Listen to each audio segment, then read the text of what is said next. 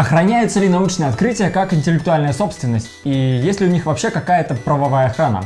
Разбираемся сегодня в подкасте Копикаст. Это подкаст об интеллектуальной собственности. Мы говорим обо всем, что с ней связано. У микрофона Виктор Горский-Мачалов и Антон Индрисяк.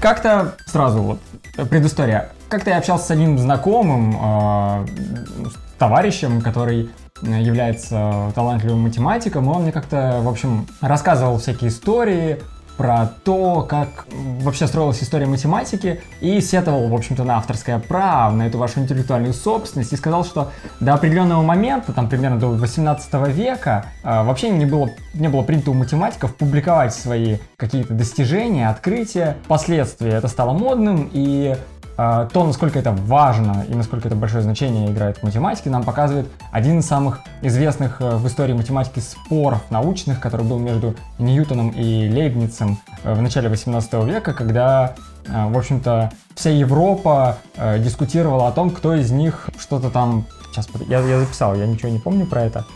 Кто из них первый открыл дифференциальное исчисление? Я не знаю, что это такое и как можно открыть дифференциальное исчисление, но, в общем-то, есть дискуссия по этому поводу. Возможно, профессионалы в области математики могут про это сказать что-то более содержательное, но... Ну, вообще мы знаем достаточно большое количество споров о том, кто первым что изобрел, и в общем и целом условный спор э, российского ученого Яблочкова с э, Томасом Эдисоном, американцем, кто из них первым изобрел лампу накаливания, ну, кто первый изобрел согласен. радио. То есть да, достаточно большое количество споров, которые в общем и целом количество которых, наверное, уменьшилось с введением патентной системы, поскольку теперь любой изобретатель мог первым заявить, и а, эта новизна учитывалась по всему миру, и страны стали, национальные ведомства стали обмениваться между собой информацией. Вообще как-то информационный поток и обмен информацией увеличился, и эти а, проблемы так или иначе количественно стали уменьшаться.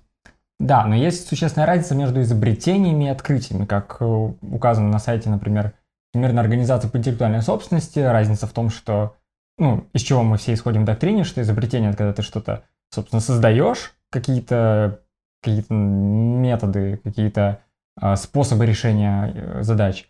А открытие — это когда ты просто находишь, скорее, что-то, что, что-то узнаешь. Например, что существует континент Америка, или вроде того. Или дифференциальное исчисление. Да, или новые виды э, растений грибов.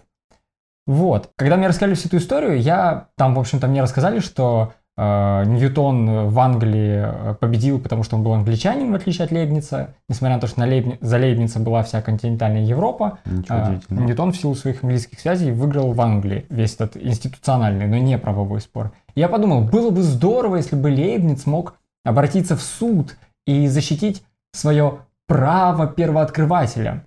Я подумал, М, а почему у нас вообще не охраняются права первооткрывателей. Не в том плане, чтобы они могли запрещать всем остальным рассказывать о каких-то открытых фактах, но чтобы они могли запрещать всем остальным распространять неверную информацию о том, что э, вот эти другие люди являются первооткрывателями, а не сам правообладатель, который действительно сделал это открытие.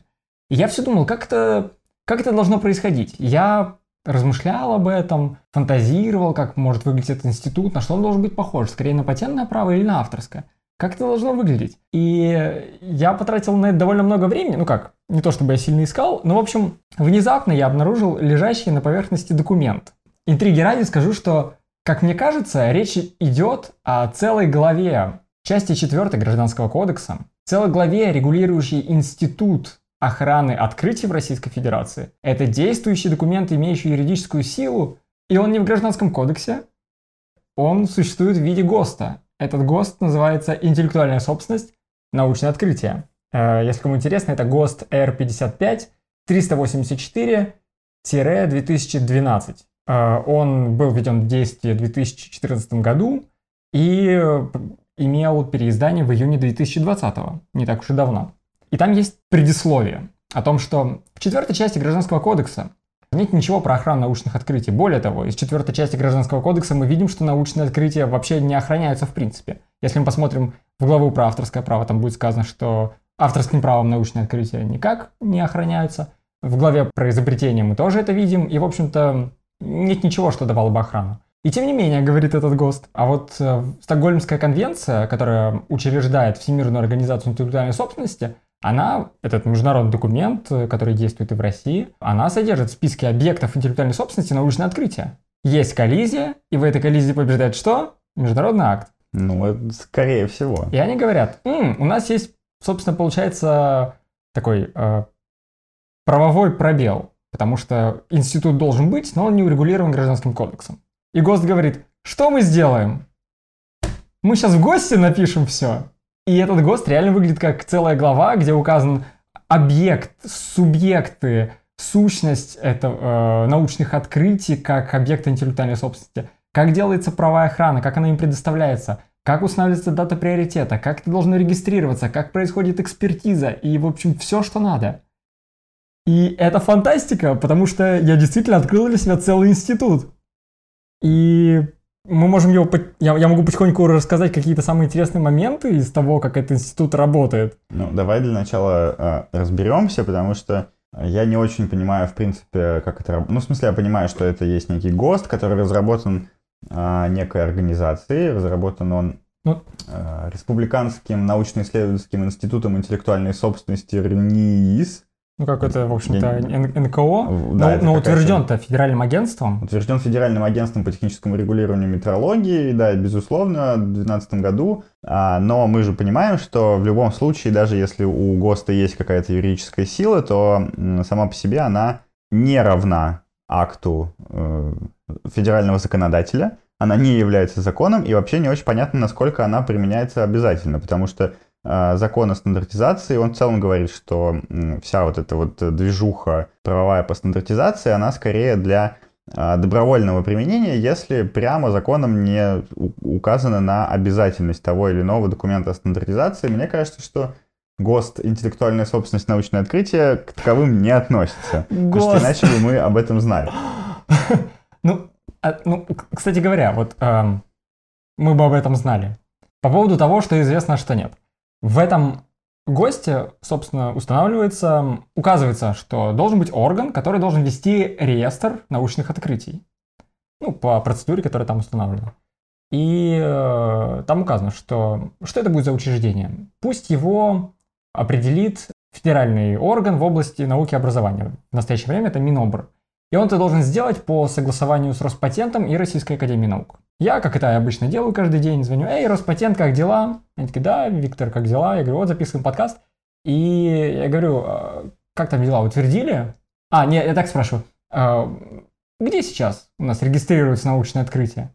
Они говорят, Виктор, последний раз у нас научные открытия регистрировались в Госком, Госком изобретения в Советском Союзе. Угу. Вы немножко опоздали, лет на 30. Минимум. Да до 91 года это было возможно, потом как бы прекратилось. Потому что, да, в Советском Союзе до 91 года спокойно вот этот реестр действовал, он работал. И теперь все, вы, говорит, опоздали. Я говорю, понимаете, э, по согласованию с Роспатентом должны были утвердить орган регистрирующий. Как это происходит? Они такие, мы ничего не знаем. Роспатент не в ну, курсе, я... и, скорее всего, этого органа нет. Я не уверен, что они должны были по согласованию с Минобром этого сделать. Опять же, потому что ГОСТ вряд ли возлагает обязанность на Роспатент и на правительство в лице Министерства образования учредить какой-то орган. То Подожди, со стороны, со но стороны это приказ гос... Федерального агентства по техническому регулированию. Да, но... И он говорит, эй, да, но целью, Федеральное агентство по интеллектуальной собственности. Целью ну регулирования э, законодатель...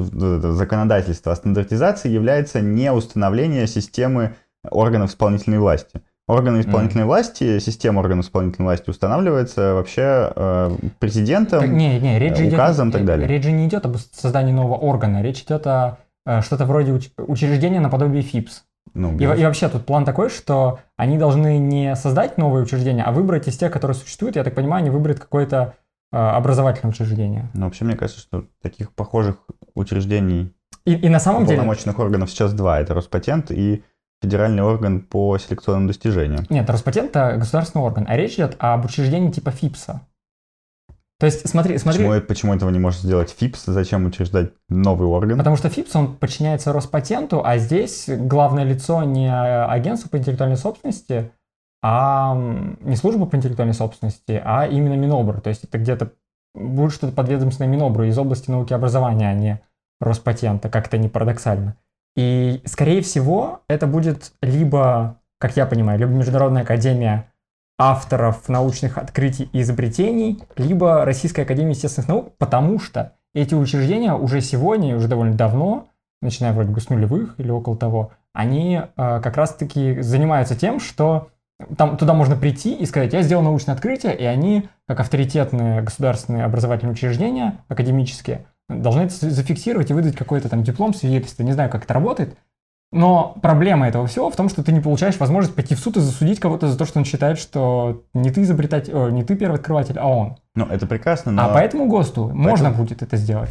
Ну, уже сейчас можно, если бы кто-то выдавал дипломы. Дело в том, что я не согласен с тем, что можно по этому ГОСТу, потому что ГОСТ не обязательный, а ГОСТ не устанавливает объекты гражданского права Б, и вообще в целом со стороны этот ГОСТ выглядит как пояснительная записка для э, следующей конференции правительства, типа, вот смотрите, мы вам тут все придумали, и вообще давайте вы как э, некий субъект, обладающий законотворческой инициативой, возьмете наш ГОСТ и отнесете его в Госдуму, а Госдума внесет это все в ГК-4. Ты не заметил финт, который они сделали? Они же что говорят в введении? Что этот объект на, право на научное ну, открытие. Ну, существует. Он уже существует. Мы просто да, рассказываем, безусловно. как это работает э, организационно, и все.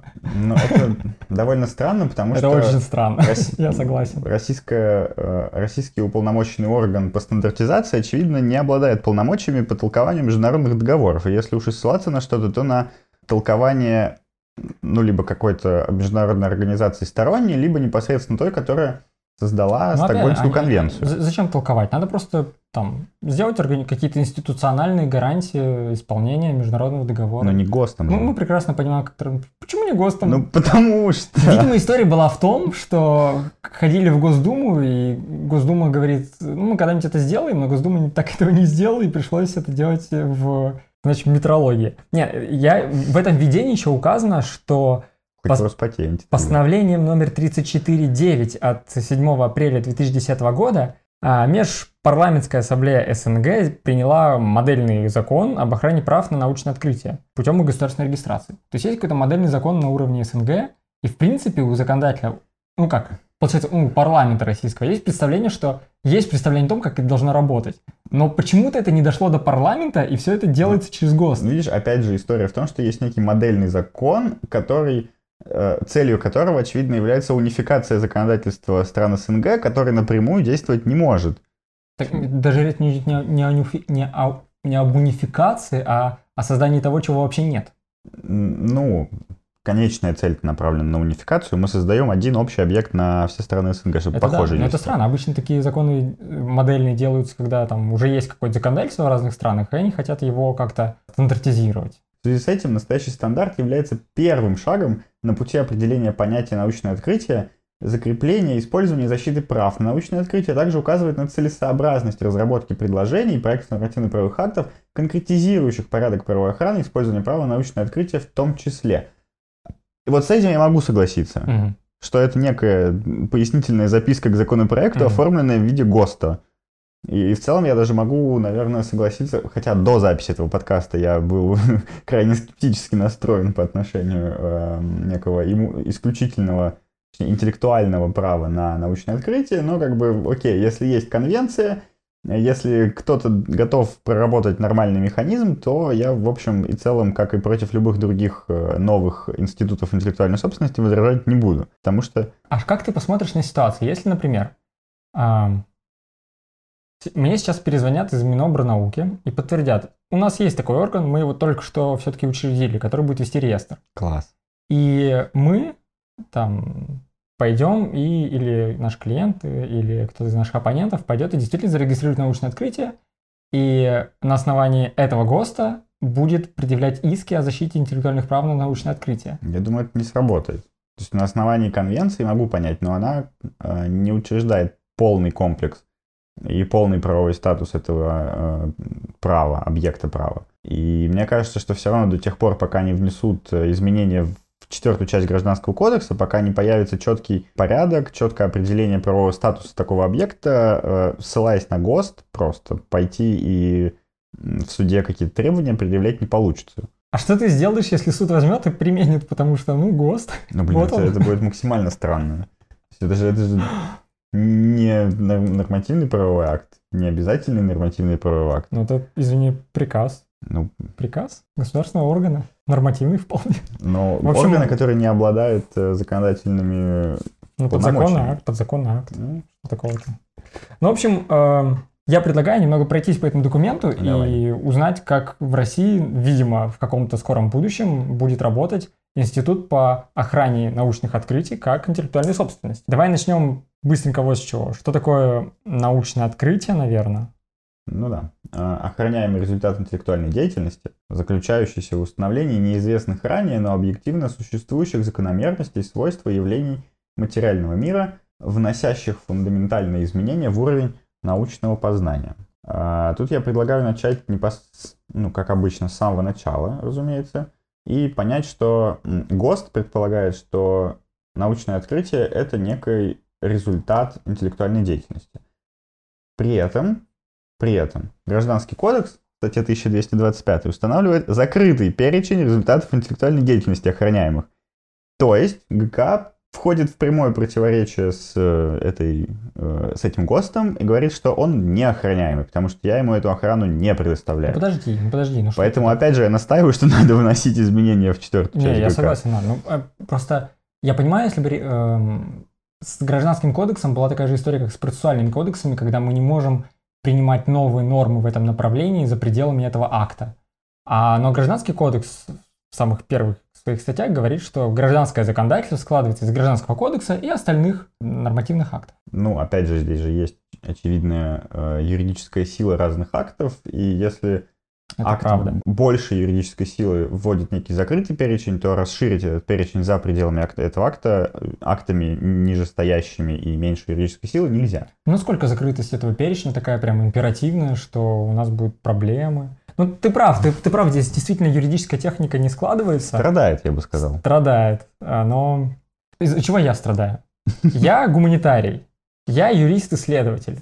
И ты Э, не э. сможешь этим заняться. Я не... и Это моя работа. И я не смогу зарегистрировать научное открытие, которое я сделаю, потому что в соответствии с пунктом 4.5 настоящий стандарт не распространяется на географические, археологические, палеонтологические открытия, открытия месторождений, месторождений полезных ископаемых, но они никому не нужны, и открытия в области общественных наук. То есть все общественники Слушай, это- ничего не могут регистрировать. Вот это меня Это довольно расстраивает. странная Почему? история. Почему? Я готов согласиться с открытиями в области общественных наук, потому что общественные науки, как мы понимаем, они оторваны от реальности. Они работают так, как мы себе это вообразим. В том, право вообще 100% работает так, как мы себе это вообразим, и нет никакого а, объективно существующего права. Поэтому его нельзя открыть. Я субъективно существующее общество его закономерно. Но оно работает так, как оно захочет. Ну, в общем, окей, да, это ну, дискуссия. Мне изучает. понятно, почему нельзя э, получать некие права на открытие месторождений полезных ископаемых, потому Почему? что ну, потому что это э, вообще другой рынок, огромный рынок. У нас, Почему здесь рынок? ну, он, он основан на, э, на поиске месторождений, на последующем извлечении из них прибыли. Наверное, как бы здесь нет смысла э, позволять за вот эту техническую работу, которая постоянно планомерно ведется на э, океани- океаническом шельфе, на каких-то территориях, э, давать некое право называться первооткрывателем месторождения. Но, но, что касается географических, археологических и палеонтологических открытий, не очень понятно, почему географических нельзя. Если я найду новый остров, про который никто раньше не знал, Да. это Или- же странно. И- или почему, например, географически запрещены, а астрономические нет? Получается, я могу открыть новую звезду и действительно иметь э, прям абсолютно полноценное юридическое право, чтобы эту звезду связывали с моим именем. На гражданском праве мне рассказывали, что так нельзя делать. Почему? Ну, потому А, что потому что- звезда не объект. Так не объект, а потому что... Потому, конечно, звезда не объект, потому что открытие звезды — это объект права интеллектуальной собственности. Вот как должно Ну, работать. то есть чем, чем географическое открытие отличается от открытия физического? Если мне кажется, здесь довольно сложно объяснить это какими-то целями и задачами, потому что географическое открытие — это поиск чего-то ранее неизведанного, факт физически существующего, объективно существующего, так и а, некое физическое, химическое открытие — это ну, типа ровно то же самое, просто в другой области науки. Ну, да. И забавно, что мы не знаем, почему такие исключения были сделаны. Ну, либо создатели ГОСТа предполагают, что географических открытий больше быть не может. Ну, Как бы вся Земля исследована, и все. И, скорее всего, они явно какие-то технари, потому что, видишь, как они обделили гуманитариев, меня это расстраивает. Археологические тоже, почему нельзя? Не знаю. Хотя, казалось бы, вот можем перейти к тем правам, которые даются. Вот ты пошел, ты сделал научное открытие, подал заявку, мы потом быстренько посмотрим, как это происходит. Подал заявку, зарегистрировал, получил диплом. Кстати, довольно быстро, в течение э, года, кажется, или месяца. Надо, мы посмотрим. А, ну, в общем, ты получаешь диплом, у тебя есть исключительное право. Что это за право? У тебя есть, во-первых, личные неимущественные права. Прям термин из э, четвертой части ГК. Ну да. Ну Это- права, собственно, оттуда же. Это право авторства, то есть право называться автором научного открытия. Право на имя и на указание имени, то есть право автора требует, чтобы при любом упоминании о научном открытии оно связано с его именем. Отлично. И право на название научного открытия, то есть на, на присвоение научному открытию имени автора или специального названия наименования. То есть ты, у тебя есть право дать какой-то закономерности собственное название, типа там правила буравчика, какое-нибудь такое дурацкое название. Не, ну, в общем, все понятно, почему именно такие права, и И ты можешь пойти в суд и сказать, вы что, называете это правило не правилом буравчика? ужас. Перепечатать книжку срочную. Да. Изъять, Ну, слушай, наверное, можно изъять из оборота, там, по аналогии Ну, с... как э, защита права, как способ защиты, да, нормально. Прекрасно. Э, И какие Мне другие права? понравилось, как э, право требовать неразглашения имени а, его как автора и не упоминания его в публикациях. То есть, если ты открыл что-то Мгм. очень плохое, ты можешь потребовать, что это с тобой не ассоциировалось. Типа, не надо. Это не я изобретал атомную бомбу. Нет-нет-нет, до свидания. Да-да-да. А, нет, ну, блин, к атомной бомбе не применяется. Она же изобретается, а не открывается. Это, это изобретение. Можно ли зарегистрировать в Роспатенте новую бомбу? Я думаю, можно, почему нет? Скорее всего, они не регистрируются было. в закрытой секции Роспатента. А, ну да, ну да. Закрытая секция, как в Гарри Как в Поттере. Гарри Поттере, да. Э, Причем, причем э, я, я уже пошутил, да, что вот это вот, э, вот этот ГОСТ, это прям как тайная комната в четвертой части ГК. Потому что это полноценная глава для Гражданского кодекса, и она, она в гости, и ты не найдешь в ГК. Вот. Мне нравится вот это странное право на вознаграждение, точка. Без понятия, что это значит. Вот, да, это, кстати, хороший вопрос, потому что, вероятно, я бы не стал, да, здесь как бы и нет э, такого прямо исключительного права, я бы... Может, вознаграждение типа, тебе дают грамоту в университете за активность? Ну, вряд ли, скорее всего, это какое-то имущественное вознаграждение, но я бы не, не связывал вот право на научное открытие с каким-то, по крайней мере, исключительным имущественным правом 100%, потому что это, во-первых, значительно сильно ударит по развитию науки, в отличие от там тех же самых изобретений. Здесь даже стимула такого не будет. А во-вторых, это, мне кажется, уже какой-то такой перегиб баланса, и вряд ли здесь есть какие-то необходимости в предоставлении исключительных имущественных прав. И это было мое главное, главное и единственное возражение, почему я до записи подкаста думал, что, ну, как бы, наверное, прям полноценное исключительное право на научное открытие — это странная и не будущая, не работающая история.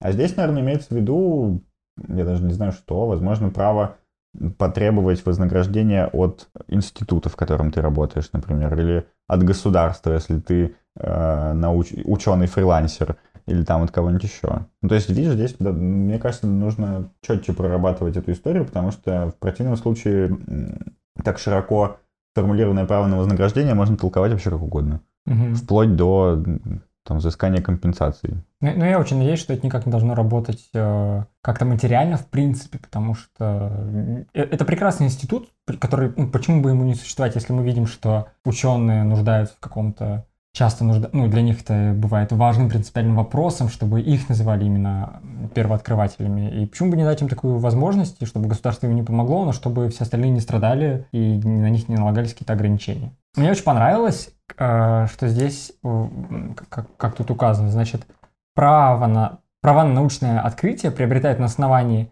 регистрации научного открытия, наследования, с наследованием у меня вопрос, может быть, потом затронем, и решение суда относительно установления автора научного открытия.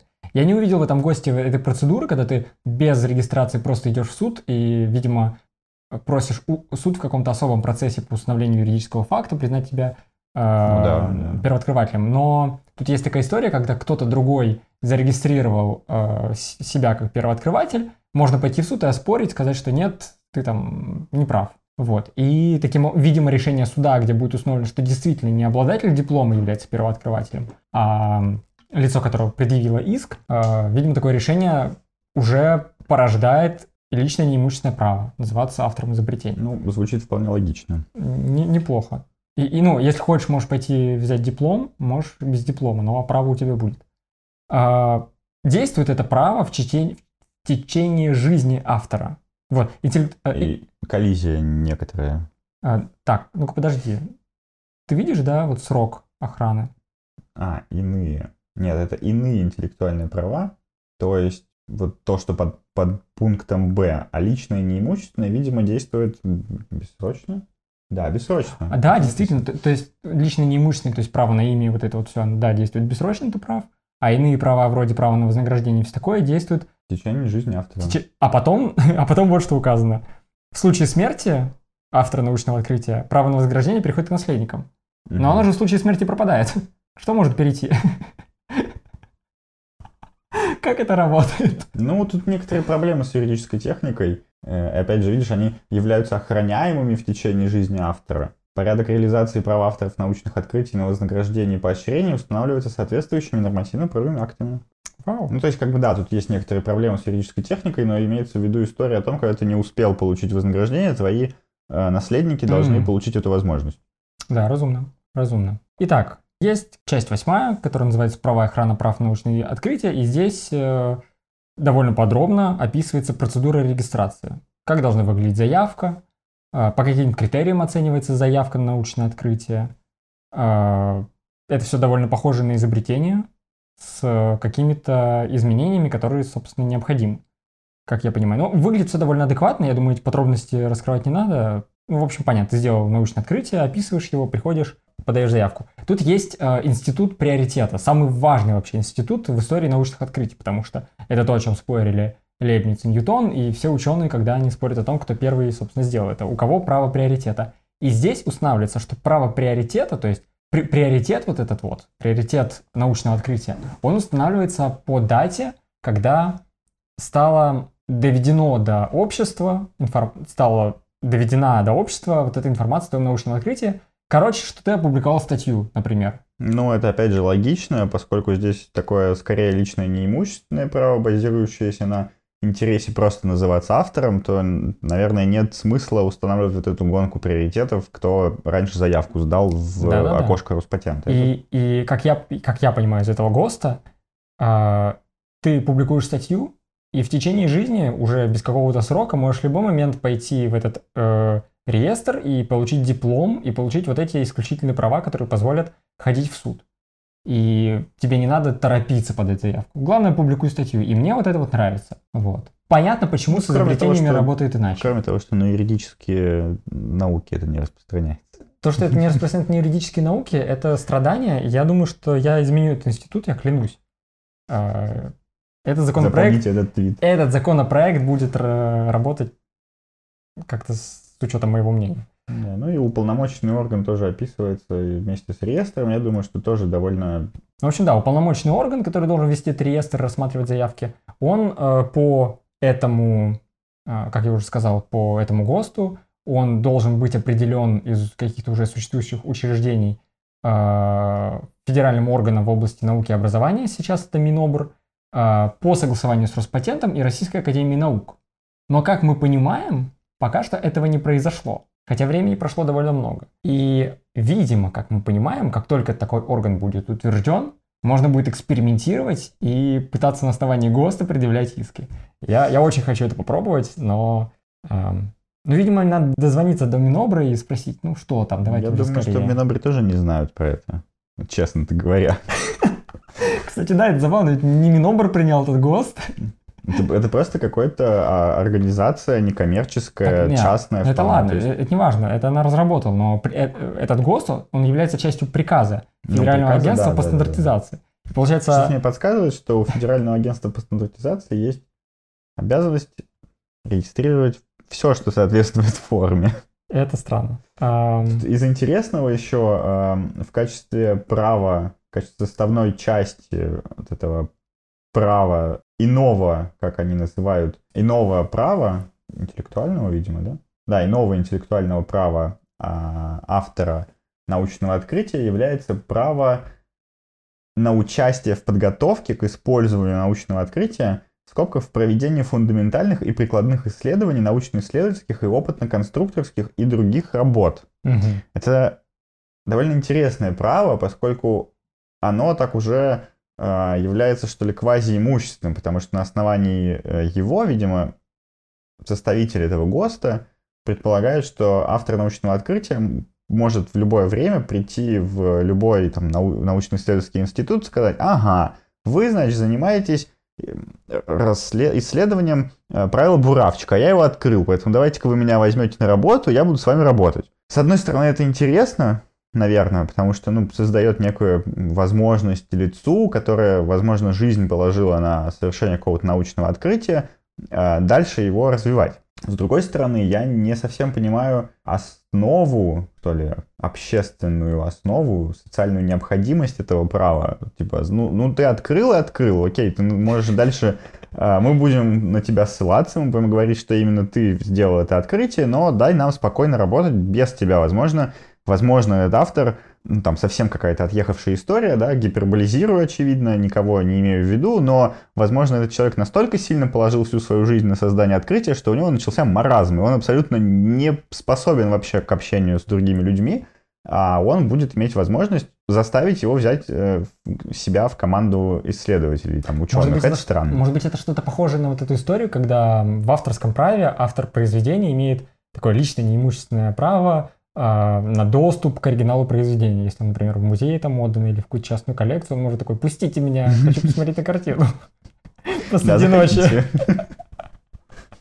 То есть, да, возможно, здесь э, можно оставить эту историю, но создать какие-то ну, очевидные э, ограничивающие условия, там, наверное, все-таки право на доступ э, к оригиналу не позволяет ворваться среди ночи в дом собственника этого оригинала. Также и, наверное, здесь. То есть должны быть какие-то адекватные истории. В целом я вообще не, не очень понимаю, зачем это нужно. Наверное, можно от этого э, избавиться. Вот что еще интересно. Это находится в конце ГОСТа, и меня это немножечко будоражит. Пункт 12.7. А защита прав на научное открытие осуществляется в судебном порядке, ну, видимо, в обычных судах общей юрисдикции, судя по всему. Угу. Кстати говоря, скорее всего, в суде по интеллектуальным правам нельзя будет касаться это все делать, насколько я понимаю. Ну, Но если, если, ну, я думаю, что замкнут. Возможно, вообще выдадут исключительную подсудность суду по интеллектуальным правам, вне зависимости от организационно-правовой формы. Ну, это нет. Я, если исходить из теории, что этот ГОСТ может уже применяться прямо сейчас, как нет, только... тогда нет, тогда, конечно. Вот. И, и, и а также не только через вот такой суд государственный, но и в порядке самозащиты почему-то через специализированный, постоянно действующий третейский суд интеллектуальной собственности. Либо посредством медиации. Несколько вопросов. Во-первых, во-первых, почему в порядке самозащиты? Ну ладно, Я не знаю, предположим, это проблема юртехники.